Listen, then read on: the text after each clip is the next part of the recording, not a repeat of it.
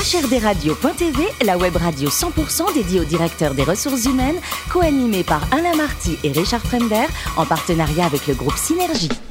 Bonjour à toutes et à tous, bienvenue à bord de HRDRadio.tv. Vous êtes plus de 12 000 directeurs des ressources humaines et dirigeants d'entreprise. Abonnez à podcast, on vous remercie d'être toujours plus nombreux chaque semaine à nous écouter. Et bien sûr, vous pouvez réagir sur nos réseaux sociaux, sur notre compte Twitter, HRDRadio. du bas TV, à mes côtés, pour co-animer cette émission, Sophie Sanchez, directrice générale du groupe Synergie. Bonjour Sophie. Bonjour Alain. Avec deux experts en droit social, Jérôme Hart et Mehdi Costanel Agi, tous les deux avocats associés et directeurs du bureau de Paris du cabinet Barthélémy Avocat. Bonjour messieurs. Bonjour. Alors Mehdi, un petit mot sur votre parcours. Vous êtes né à Toulouse. Après, vous avez fréquenté vachement le sud et vous êtes remonté à Paris. Racontez-nous. Sophie, Alain, bonjour. Effectivement, il en faut qu'il naisse à Toulouse un peu. Oui. Alors, j'ai commencé à Toulouse, je suis parti à Montpellier où j'ai rencontré Jérôme. Je suis devenu DRH à Montpellier, j'ai fait une thèse à Montpellier, j'ai passé le concours d'avocat à Montpellier, je suis devenu secrétaire de la conférence à Montpellier et j'ai décidé que Paris m'attendait, donc m'a ouvert les bras et j'y suis allé. Et vous êtes venu. Et alors vous, Jérôme, vous êtes né à Montpellier alors? Moi, je suis un pur Montpellier. Hein. Un vrai quoi Un pur produit. Et qu'est-ce que vous, que vous faites à Paris tous les deux à, diriger le bureau parisien là? Bah écoutez, c'est les choses de la vie qui font que... Tout à fait. Mais dites-nous un, mot sur l'historique et les métiers de Barthélemy Avocat.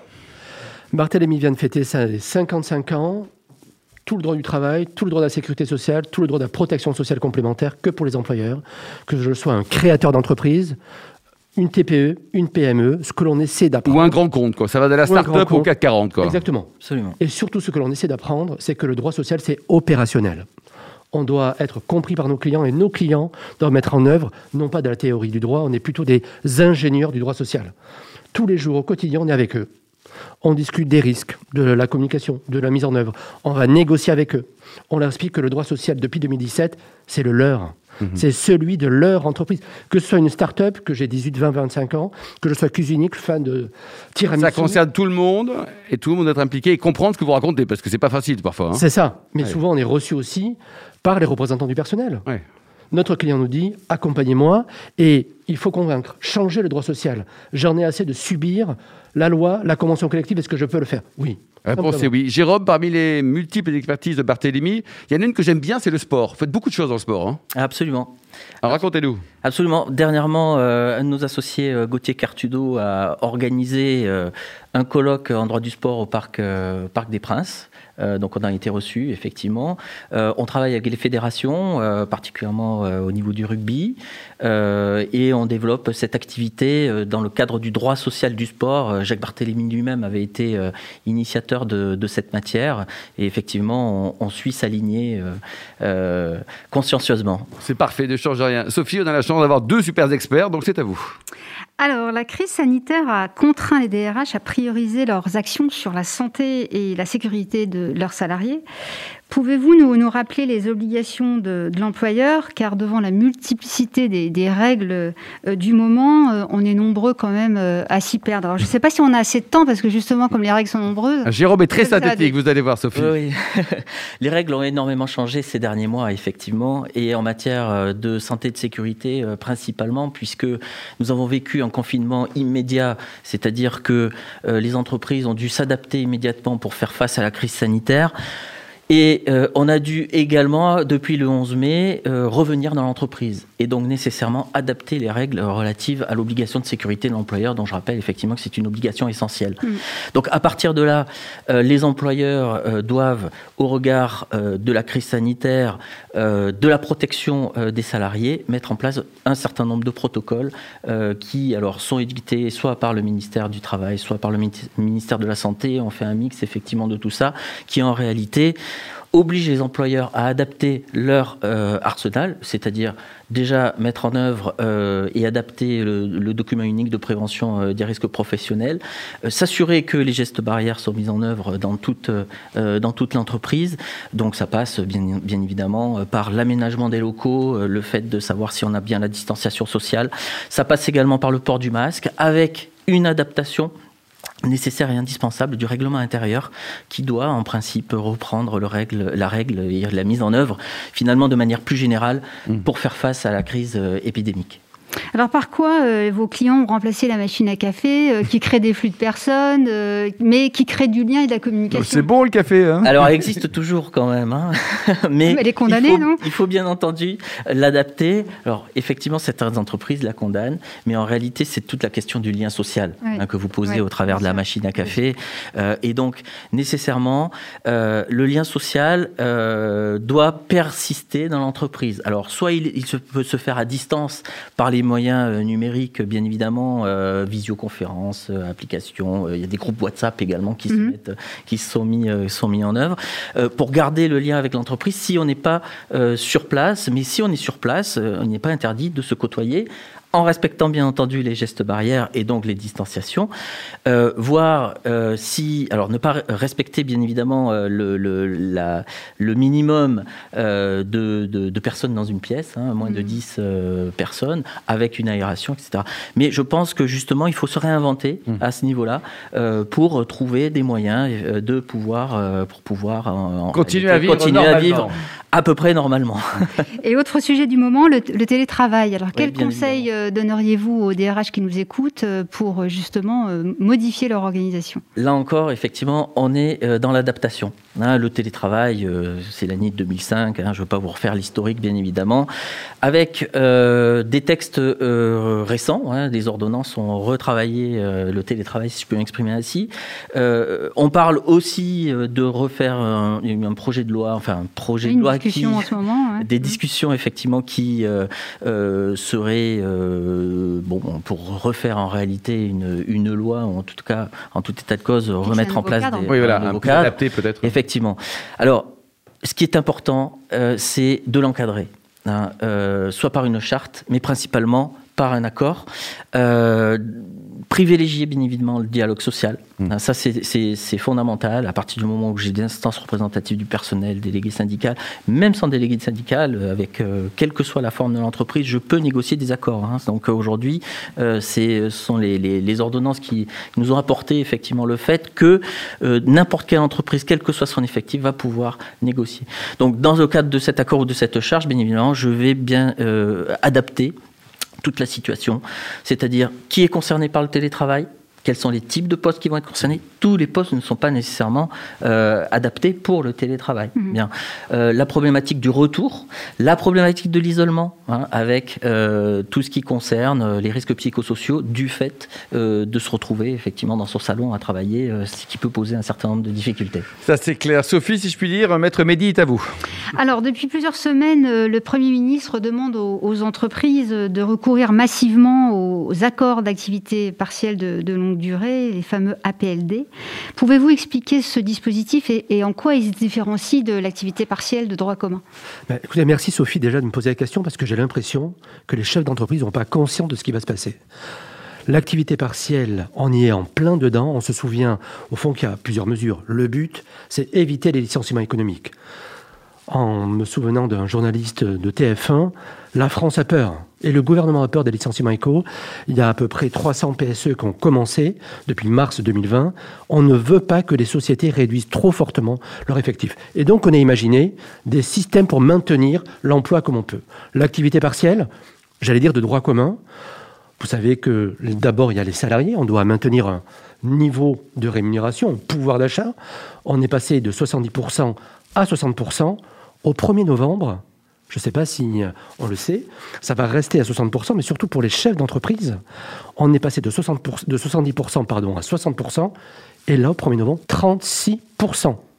36%, je ne sais pas comment beaucoup de chefs d'entreprise vont faire face à cette situation. 40% de charges, alors qu'on vit une, une situation ultra difficile. Alors naturellement, il y a des secteurs extraordinairement touchés. L'aérien, l'automobile, L'événementiel, euh, l'événementiel, bien sûr, euh, les hôtels, cafés, restaurants, qui eux ont un niveau qui reste assez constant, 70% de maintien de pouvoir d'achat pour les salariés et 70% d'allocation pour l'employeur. Aujourd'hui, vous avez vu tout à l'heure mon introduction, moi je suis un ancien DRH qui suis obsédé par le côté opérationnel, les employeurs peuvent mettre en place leur propre activité partielle. La PLD, activité partielle longue durée, je veux dire la mienne. Mais par contre, je prends au fond des engagements et surtout la différence avec l'activité partielle, la première, c'est que il me faut un accord d'entreprise ou un accord collectif. L'accord collectif, pour synthétiser, c'est soit la branche, la convention collective, et si la convention collective a négocié, je peux faire un document, le droit appelle ça un document unilatéral, où je reprends la branche. Aujourd'hui, on a métallurgie, bureau d'études, hôtel, café, restaurant est en train de négocier, la chimie est en train de négocier, il y a une vingtaine de conventions collectives qui sont en train d'anticiper pour leurs entreprises, parce que c'est plus facile pour une entreprise d'appliquer leur convention collective, un accord de branche, et de faire un document unilatéral. Très sincèrement, moi je ne suis pas ultra favorable à ça.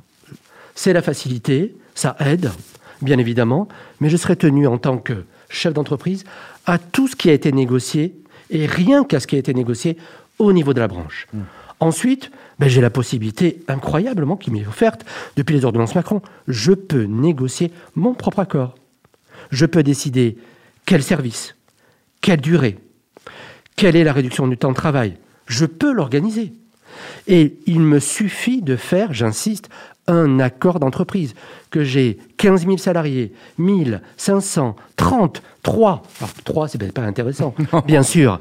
Mais ah, les honoraires d'avocat coûtent cher pour 3. Hein. Oui. Mais parce que vous n'avez pas de bons avocats. Mais ça, les chefs d'entreprise doivent le comprendre c'est leur droit social et ils peuvent optimiser l'activité partielle. Alors ces dispositifs comprennent des, engagements importants pour, pour les entreprises dans un environnement économique incertain et, ça suppose aussi un bon niveau de dialogue social parce qu'il faut que ce soit signé quand même par des organisations syndicales ayant la majorité pour que ce soit appliqué. Alors pas forcément. C'est pas, pas donné à tout le monde peut-être. Alors c'est pas donné à tout le monde parce que d'abord la première des qualités c'est effectivement être pédagogue. Aujourd'hui, ben, je crois que tout le monde en France sait qu'on vit une situation complètement anormal, que ça va très très mal. Et des chefs d'entreprise, parfois, nous demandent de les accompagner pour expliquer soit aux représentants du personnel, soit aux salariés, que la situation, certes, va mal, mais qu'on peut ensemble tenter de combler, ce temps, entre guillemets, que les commandes remontent pendant plusieurs mois, peut-être quelques années. Vous avez raison, on peut négocier avec des délégués syndicaux il faut que le climat social soit un rapport de confiance. Très sincèrement, je pense qu'aujourd'hui, il y a beaucoup de délégués syndicaux qui sont conscients de ça. Et pour être totalement transparent, je pense qu'il y a même des délégués syndicaux locaux qui vont à contre-rebours de leur centrale, qui ont totalement conscience que, certes, il y a des théories soutenues par la base, mais que dans la vraie vie, ben, il y va probablement de la préservation des emplois et aussi de l'entreprise. Mais il y a des petites entreprises qui n'ont pas de délégués syndicaux. Hmm. Il y a même des grosses entreprises qui n'ont pas de délégués syndicaux. Et on peut négocier des accords d'entreprise. Très simplement. Par contre, il faut être pédagogue. Aujourd'hui, la conscience de tous, elle est évidente. Et on peut réduire l'activité jusqu'à 40%. Génial. Génial parce qu'en contrepartie, j'ai une allocation qui me permet, moi, société, effectivement, à tenir. Mais vous avez raison. Pour ça, je crois que les TPE PME le disent en premier, même les grosses sociétés, bah, il faut quand même avoir un bon de commande qui augmente. Et j'allais dire que c'est particulièrement délicat. Mais peut-être qu'il faut aussi anticiper. Se dire qu'il ne faut pas raisonner au jour le jour pour négocier et avoir un bon dialogue. C'est pas demain, les enfants, ça y est, on négocie. C'est on prépare et on donne des informations. Être transparent, être attentif aux autres, ça permet aussi d'avoir un dialogue social qui et opérationnel. Alors il existe un, autre dispositif, euh, l'APC. Alain, c'est pas une marque de vêtements, hein, c'est l'accord de performance collective. Euh, de quoi il s'agit? Alors là aussi, c'est une autre mesure de prévention des licenciements économiques. Ça, ça n'a rien à voir avec l'activité partielle. C'est accord de performance collective. Ça permet pour une société qui a envie de modifier son fonctionnement, de préserver ou d'augmenter son emploi, d'agir sur trois critères. Un, le temps de travail. Deux, la rémunération. Trois, la mobilité. Et surtout, parce que je négocie, je fais un accord collectif. Je recommence, que ce soit dans une très grande entreprise, une TPE, PME ou une entreprise qui a 5-6 salariés, quels que soient les fondamentaux qui sont prévus dans le contrat de travail, mon accord va s'imposer. On est une dizaine ici au sein de l'entreprise. On veut négocier rapidement cet APC on décide que les rémunérations correspondront au, minimum au minima conventionnel, on conclut cet accord, on le signe, on le dépose, c'est un accord d'entreprise. Naturellement, comme on est moins de 10, on a fait un petit référendum. Il s'impose au salarié. Si le salarié refuse, il a le droit de dire non. Ben, contrairement aux autres accords, ce n'est pas un licenciement pour motif économique. Hmm. C'est un pardon de dire ça, un simple licenciement spécifique. Hmm. Et de fait, je suivrai une procédure de, individuelle de licenciement. Le but, n'est pas de licencier, mais c'est d'avoir une collectivité qui a le même objectif, réussir à passer probablement une étape liée au fonctionnement de l'entreprise. Mais j'insiste, ces deux accords, APLD, accord de performance collective, le but, c'est d'avoir une mesure de prévention des licenciements économiques. On doit maintenir le cap. Merci beaucoup Sophie, Jérôme et Mehdi. Bravo parce qu'on a tout compris. Hein. Fin de ce numéro de HRDRadio.tv. Retrouvez toute notre actualité sur nos comptes Twitter, LinkedIn et Facebook. On se donne rendez-vous jeudi prochain à 14h précise pour une nouvelle émission. L'invité de la semaine de HRDRadio.tv, une production B2B Radio.tv en partenariat avec le groupe Synergie.